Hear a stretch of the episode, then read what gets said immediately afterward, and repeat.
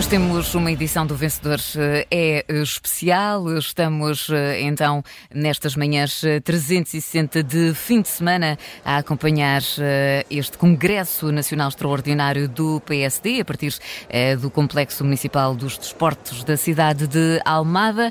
André Maia, conta-nos tudo. Sim, estamos a acompanhar esse congresso, 41º Congresso do Partido Social Democrata. A sala ainda não está cheia, aliás, conseguimos ver aqui no eh, plano de fundo, eh, que está bem atrás de nós, que a sala não está ainda totalmente lotada. Esperam-se cerca de um milhar de militantes do PSD, entre mais de 800 delegados, eh, mais 200 participantes. Espera-se uma sala cheia, que ainda não está. Está muito bem composta, está a compor-se cada vez mais, mas ainda não está totalmente composta, sendo que lá em cima, como vemos também no, no Palanque, eh, já começa aí sim a estar tudo muito bem composto com o Presidente do Congresso, por exemplo, Miguel Albuquerque, Presidente do Governo Regional da Madeira, já também pronto. Temos agora este primeiro sinal de que começa tudo a ficar eh, com plenos preparativos para começar, sendo que é também esperado que Luís Montenegro discurse, tenha essa intervenção de abertura por volta das 11 da manhã. O sinal sonoro que ouvimos agora é apenas para apelar a que os militantes eh, façam então essa, essa deslocação até aqui, até ao interior. Ora, vamos eh, iniciar um E o Vencedor é especial. Hoje temos connosco a Raquel Abcacis, colunista do Observador, também o António Costa, é publisher do Jornal Eco. Bem-vindos, ambos, aqui Olá, à Almada, bem-vindos ao Congresso do, do PSD, bem-vindos à Rádio Observador. Raquel Abcacis, começo contigo. Um, tivemos nos últimos congressos uh, Tivemos bastante marcados por alguma, alguma oposição que foi aparecendo. Tivemos uh, realistas, tivemos passistas, tivemos uh, várias alas do Partido Social Democrata. Mas este Congresso ganha aqui um cariz especial, ganha um cariz de. Cheira a poder. Cheira a poder, exatamente. E ganha um, um cariz de reta final para umas legislativas Sim. que são a, a 10 de março. Hoje temos, por exemplo, uma discussão de, de estatutos, de uma proposta de estatutos, proposta pela Comissão Política Nacional. Podemos esperar aqui um passeio para que tudo seja aprovado e tenhamos aqui uma união, ou pelo menos uma mensagem de união, Sim. seja aparente ou não, para que o partido saia realmente reforçado e unido para essas legislativas?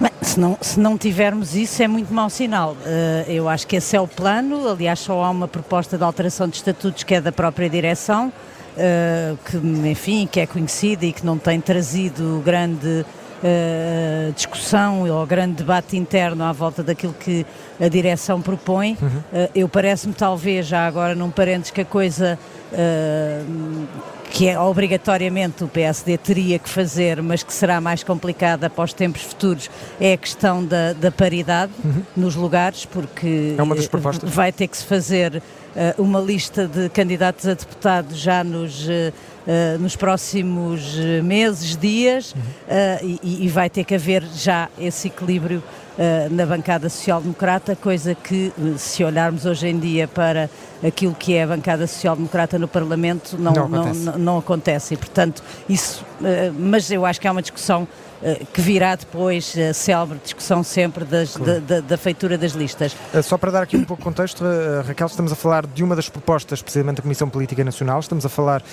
de uma das propostas que se refere às listas para os órgãos internos que passem a ter o mesmo número de pessoas de cada género e igualar a lei da paridade de 40%. vamos ver se será aprovado ou não e depois será sim. talvez uma dor de cabeça ou não. Que ser para... em prática. Exatamente, exatamente, E aí sim eu acho que vai haver alguma dor de cabeça.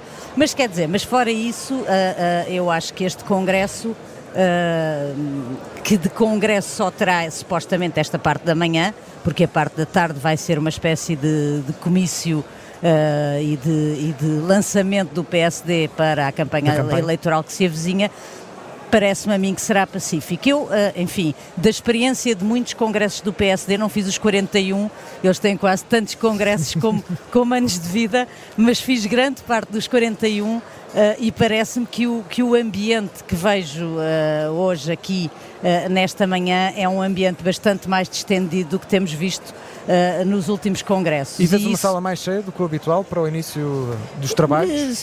Também, porque o PSD é conhecido pelos seus atrasos e por fazer congresso até às 5 da manhã e por depois ninguém estar. Está Hã? muita gente lá fora. É, Está muita eu, gente lá e fora. E quando eu cheguei, ainda, pronto, já, já há um bocado, já estava muita gente, já não se consegue estacionar o carro o que é um sinal daquilo que eu dizia no início. É sinal de que Uh, estas, estas pessoas que aqui estão e também a assistir, já vemos as bancadas uh, de militantes que não são congressistas uh, muito preenchidas, é o ambiente de quem, de, de, enfim, de quem toca a reunir, porque vem uma batalha eleitoral e eu acho que estas pessoas têm a expectativa de poder ganhar essas eleições. António Costa, bem-vindo também à Rádio Observador, este congresso do, do, Partido Social Democrata, esta emissão especial. Um, faço a mesma pergunta que fiz à, à Raquel Abcacis, uh, mas faço num, num tom uh, mais se é decisivo ou não. Ou seja, o Partido Social Democrata vai para estas eleições, obviamente que tem como objetivo ser governo, uh, formar governo, mas se não formar, eh, volta a perder uma eleição e tem sido as últimas eleições, não só legislativas, mas europeias, autárquicas, têm sido desilusões atrás de desilusões, derrotas pesadas atrás de derrotas pesadas. Este Congresso pode ser também decisivo para galvanizar não só o partido, mas o país para as eleições? Olha, em primeiro lugar, enfim, bom dia, mas deixa-me dizer uma coisa. Esta edição especial, o vencedor é, não é o endosso nem uma previsão. Luís Montenegro vai ter que fazer pela vida. E, e respondendo à tua observação, eu diria que é decisivo, absolutamente absolutamente decisivo para o PST. Nós tivemos uma, uma entrevista, eu, eu ouvi de resto esta manhã até, um, ehm, do Hugo Soares aqui à Rádio Observador, ontem no programa Vichy Soase, em, em que o secretário-geral dizia se o PSD não ganhar eleições, alguma coisa falhou no partido. Uhum. Eu diria que tudo falhou no partido, porque se o PSD não ganhar neste contexto, com o PS e com o governo neste contexto, eu diria que tudo falhou. Desde logo, obviamente, Luís Montenegro e o próprio Hugo Soares. No contexto político atual, mais do que em algum outro ponto da história democrática, é mesmo decisivo para o PSD ser um partido de poder ou não. Porquê? Porque a realidade à direita mudou muito face às últimas eleições. E, portanto, uma derrota do PSD nestas eleições, neste contexto, não é apenas mais uma derrota e uma travessia do deserto.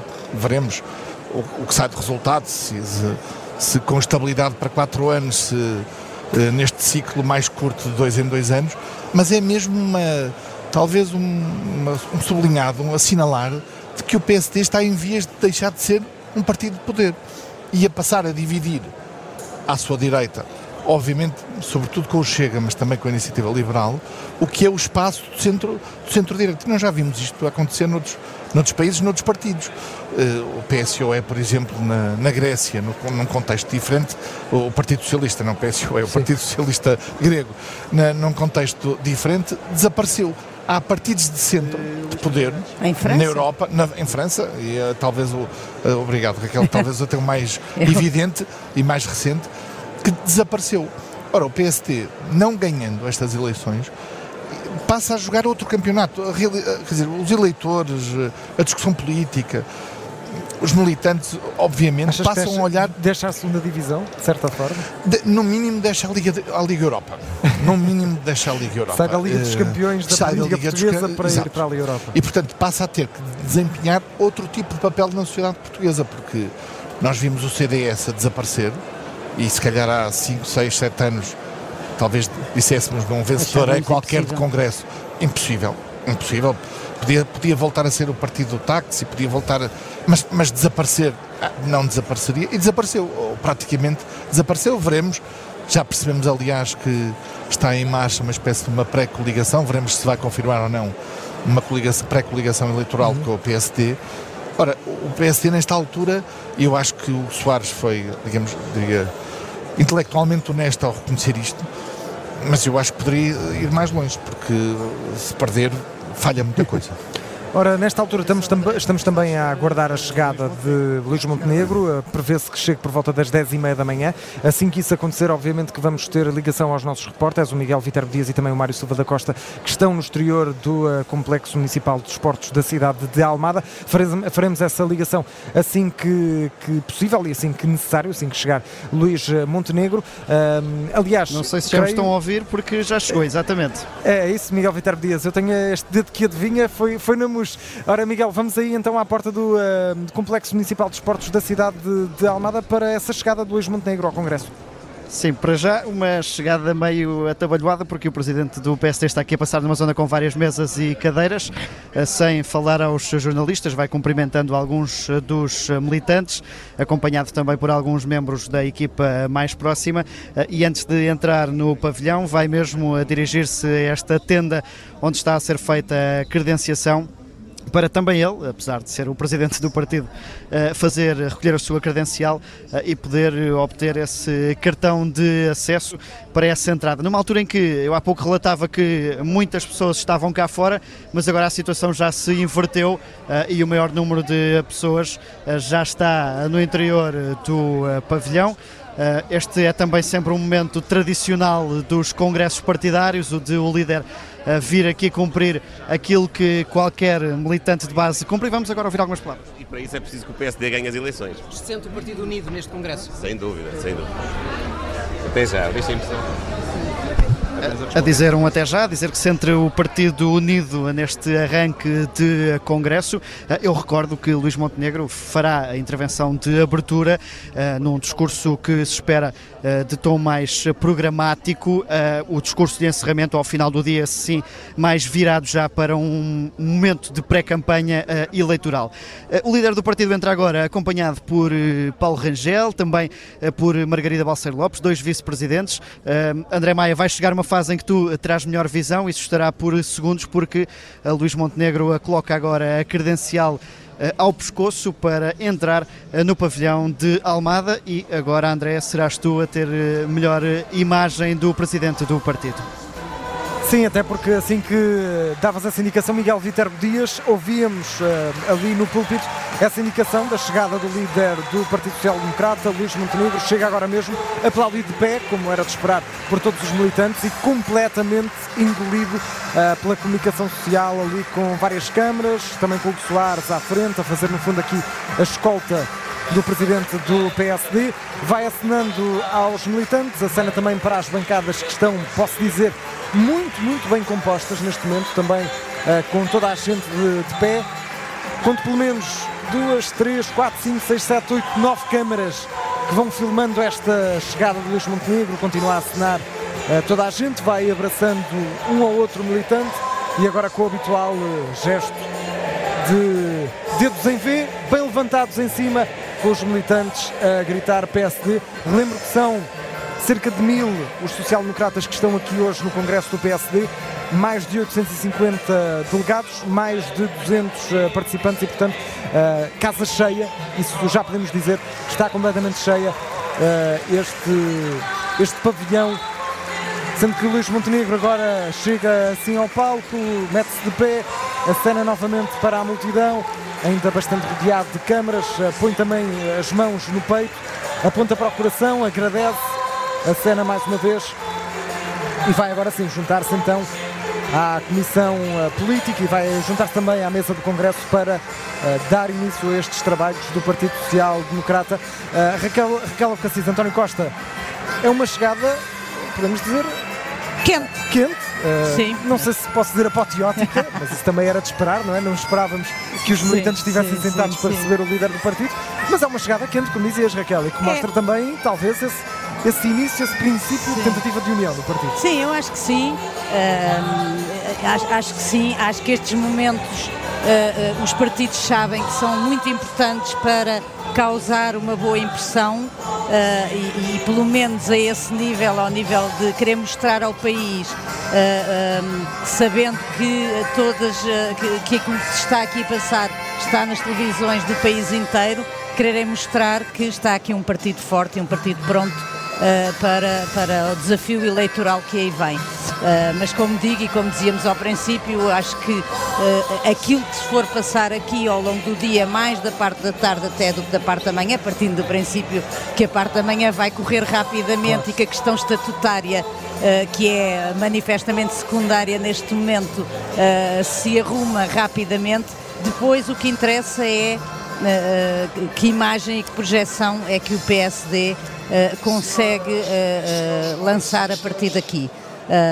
e, portanto, este entusiasmo é um bom princípio, mas, como dizia o António Costa, estamos só no início, ainda é preciso fazer tudo e pegando naquilo que ele dizia, de facto, estas eleições, eu acho que a, acho que a direção do PSD percebe isso e daí, enfim, a tentativa de construir uma, uma frente que vá para além dos, dos limites do, do PSD para o desafio eleitoral que aí vem, porque uh, eu acho que o PSD sabe que estas eleições são mesmo definitivas para o futuro do PSD. E se o PSD não ganha, uh, uh, enfim, concordo com tudo o que disse o António Costa e sou talvez até mais pessimista.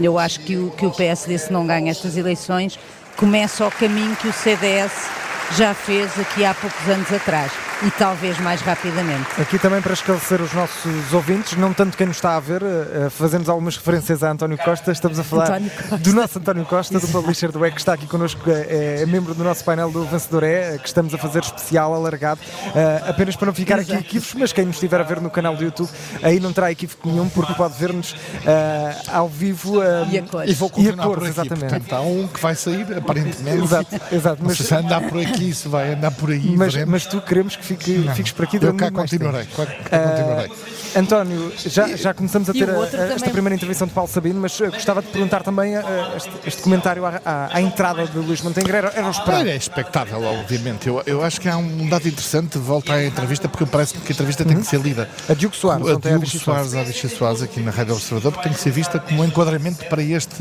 Congresso. Há um aspecto interessante, que foi quase uma espécie de desvalorização dos últimos resultados do PSD, dizendo que o PSD nos últimos anos passou de forma, diria, quase fugaz, ia suceder a crises, mas depois o, o Soares sublinha, eu creio que não terá agradado a toda a gente, as derrotas sucessivas ou as vitórias que se transformam em derrotas, desde logo em 2015, depois também com as autárquicas, e a incapacidade do PSD de falar para o país. E isso é uma evidência, porque senão, obviamente, teria, teriam tido capacidade, nomeadamente, travar a maioria absoluta do, do, do, do, PS. E agora, neste contexto, com um Chega tão, tão pesado, influente, com intenções de voto, enfim, relevantes, claramente acima dos 10%, há quem até aponta acima dos, dos 15%. Diria que a medida do sucesso do PSD estará em duas dimensões. Por um lado, do ponto de vista político, capaz de ocupar o espaço das bandeiras do Chega sem ser o Chega. Isso não é óbvio nem é fácil. Obviamente que também temos visto ao, ao lado, ao lado na, na, luta interna do PS e com o virtual vencedor, arrisco dizer, um, Pedro Nuno Santos, a querer ganhar o centro não por, por ele próprio se, se mexer, mas por, por encostar o PSD à direita, não é? Eh, para, para Pedro Nuno Santos já, já não é só o Chega que é radical, o PSD também é radical, até mais radical que Pedro Passos Coelho. Quem, quem arriscava dizer isto também? Nesse sentido, quem é que seria o novo líder, o novo secretário-geral do PS que podia interessar mais ao PSD? Ah, ah claramente Pedro Nuno Santos, porque Pedro Nuno Santos uh, não vai poder fazer de conta que não esteve no governo não vai poder fazer de conta. Pelo contrário, até já abriu essa porta novamente, que uma geringonça, uma nova geringonça, qualquer que seja o modelo, é, é, é possível, mas, mas, mas isso não inibe, nem isenta Luís Montenegro de ter que fazer o seu papel, que é, que é não só ocupar o centro, mas também, não, mas também limitar o crescimento do Chega, porque a medida de crescimento do Chega, em grande parte, nós sabemos, será feita à custa de descontentes do PSD, que obviamente não acreditam na capacidade de Montenegro se, se afirmar. Nós sabemos, Montenegro demorou tanto tempo a dizer que fazia aqui um, um caminho próprio, sem precisar do Chega. Felizmente para Montenegro fê-lo uns meses antes desta precipitação de crise uh, eleitor, uh, política, mas a verdade é que esse, a medida de, digamos, há, há vasos uh, que se comunicam é? entre eleitorado PSD e, e Chega e a capacidade de Montenegro não só de ocupar o centro por oposição, claro. uh, Luís, uh, Pedro Nuno Santos, mas também não deixar que o Chega cresça, permitirá ou não que o, que o PSD no final desta corrida pode não ter maioria absoluta, mas que seja, que isso é condição essencial para Luís Montenegro chegar ao, ao governo, que seja o partido mais votado. Claro. Já, já tivemos há pouco a, a declaração de Paulo Sabina, o presidente de, do PSD de Almada. Nesta altura vai discussando Paulo Ribeiro. São as primeiras declarações deste e as primeiras intervenções deste 41º Congresso do Partido Social Democrata. Mais à frente, espera-se por volta das 11 da manhã, ou seja, daqui a sensivelmente meia hora, espera-se que Luís Montenegro faça essa abertura mais oficial do Congresso. É obviamente um discurso que vamos aqui acompanhar. Vamos também uh, fazer a análise dessa primeira declaração, essa primeira intervenção de Luís Montenegro, tendo em conta que, como ouvimos há pouco na chegada, uh, teve pouco tempo para falar, parco em, em palavras uh, e foi completamente engolido pela, pela multidão. Uh, meus caros, tendo em conta que estamos num e o vencedor é especial, obviamente que vamos estar a dar destaque especial aqui ao Congresso do PSD, mas quero saber que temas é que trazem hoje para a mesa, que vencedores é que trazem hoje para a mesa e que notas é que vão dar. Raquel Bocassis, começo por ti. Uh, vamos, vamos fugir aqui um bocadinho ao Congresso do PSD ou queres manter-te por aqui, por Almada? Não, eu, enfim, acho, acho que. Confesso que vou ser muito honesta, confesso que o vencedor é no Congresso do PSD, não me pôs a pensar, uh, uh, não me pôs a pensar salvo, noutras coisas. Eu salvo, eu salvo, Portanto, porque se calhar passa, passa para ti aqui... o teu vencedor está por aqui. Vencedor não necessariamente, mas se me deres uns minutinhos enquanto eu salvo. o, então António Costa Olha, me salva. Eu já acho que já há um derrotado é, uh -huh. que é Fernando Medina. E porquê? Porque Fernando Medina, que, que, eh, vai acabar como Ministro das Finanças, numa posição, digamos, politicamente relevante, porquê? Porque deixa o país com uma votação, com um rating das três agências de rating muito positivas, rating A, portanto, um nível superior, não é coisa pequena para o Ministro das Finanças, eu diria para todos nós, porque isso é importante claro. no final do dia para as contas do Estado e para as nossas contas, das famílias e das empresas, mas na verdade tem que assistir agora sentado na Praça de Comércio, no Ministério das Finanças, a ver o, o, o orçamento a ser desventrado à medida de, de, das necessidades do Partido Socialista e dos dois candidatos. Convém não esquecer que Pedro Nuno Santos senta-se na, na, na, no Parlamento e José Luís Carneiro senta-se no Conselho de Ministros. E, portanto, os dois, obviamente, e já se percebeu num conjunto de medidas, os dois, obviamente, estão a alinhar posições com o objetivo. Não, não é o objetivo do país, não é o objetivo das contas certas, não é o objetivo da consolidação orçamental, é o objetivo de não queimar condições políticas para o PS e para as eleições. O, o, a situação mais evidente foi a do IUCA, do Imposto sobre Circulação Automóvel, que num dia era absolutamente necessário e, muito, e de uma enorme justiça social, e dito pela mesma pessoa, líder parlamentar do, do PS, Eurico Brilhante Dias, afinal já não era nada justo e era altamente, altamente injusto do ponto de vista social. Ora, eh, eu, eu creio que nesta fase da política portuguesa, eu acho que Fernando Medina, de facto, é quase, é quase fatídico. Porquê? Porque Fernando Medina teve, nestes, nestes dois anos, Ministro das Finanças, dois ou três momentos muito negativos. Mas não foi no exercício do poder, da função do Ministro das Finanças. Foi, recordamos, a tentativa de contratação do jornalista Sérgio Figueiredo, a nomeação de Alexandra Reis e depois casos que vinham de trás, não totalmente esclarecidos, de, da Câmara de Lisboa. Mas no exercício da função, nós podemos dizer que Fernando Medina surpreendeu.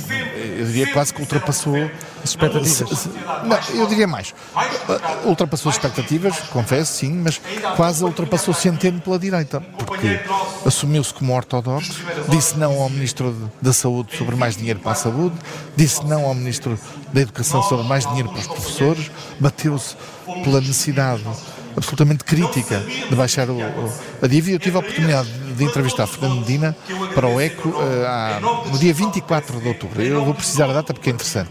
Há foi, praticamente um mês. Há praticamente um mês, portanto, antes da crise, e foi a última entrevista de Fernando Medina como Ministro das Finanças. E eu perguntava-lhe, afinal, ao fim de oito anos, que reformas é que este governo tem a apresentar? Não há médicos, não há professores, não há habitação, que reformas? E, ele, e a, resposta era se a descida da dívida pública em porcentagem do PIB não é uma reforma, eu não sei o que é uma reforma. Ora, mas isso é marca dele.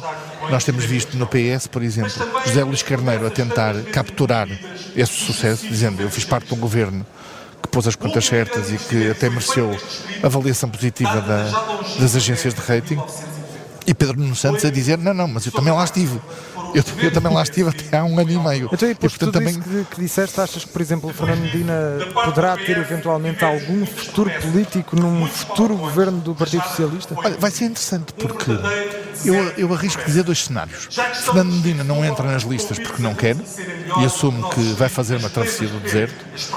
E arrisco um, um segundo cenário, que é Pedro Nuno Santos, quase de forma maquiavélica, a convidar a Fernando Medina para a cabeça de lista em Lisboa e, eventualmente, se chegasse ao governo, ou se chegar ao governo, até para mantê-lo como Ministro das Finanças, o que seria uma, uma, uma, uma ironia do destino, que era Fernando Medina com esta, com esta credibilidade que tenho nestes anos no exercício da função, a ser Ministro das Finanças de um governo liderado por Pedro Nuno Santos. Enfim, veremos. Mas, mas nesta altura, perguntavas-me pela nota, eu dou um 8 a Fernando Medina, não exatamente por responsabilidade dele, não tem capacidade, não tem poder hoje para, para fazer o contrário, mas porque é obrigado a estar sentado e a ver terceiros a, a, a mudarem o seu orçamento.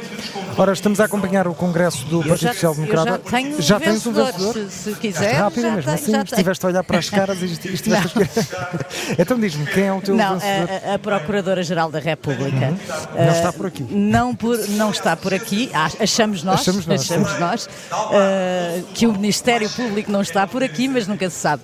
Uh, mas não, a Procuradora-Geral da República, não porque o tenha feito da forma mais adequada, do meu ponto de vista, mas porque veio uh, uh, esclarecer e dar esclarecimentos sobre a investigação do caso influencer e a atuação do Ministério Público e o célebre comunicado e o célebre parágrafo que o Partido Socialista se tem agarrado para justificar uma admissão que foi da opção individual do Primeiro-Ministro. E eu acho que uh, era importante essa explicação. Uh, acho que ela o fez, uh, não como digo, de forma adequada, porque acho que devia ter escolhido um momento para o fazer e tê-lo feito sem ser uh, entre, entre portas e com, com microfones atrás, mas aproveitou essa oportunidade e deu esse esclarecimento, do meu ponto de vista, bem, dizendo que o Ministério Público, como não poderia deixar de ser, está a fazer o trabalho que deve fazer, está a investigar quando, quando há notícia de alguma irregularidade, o Ministério Público é obrigado a investigar Sim. e é isso que está a fazer e, portanto, esclareceu essas dúvidas.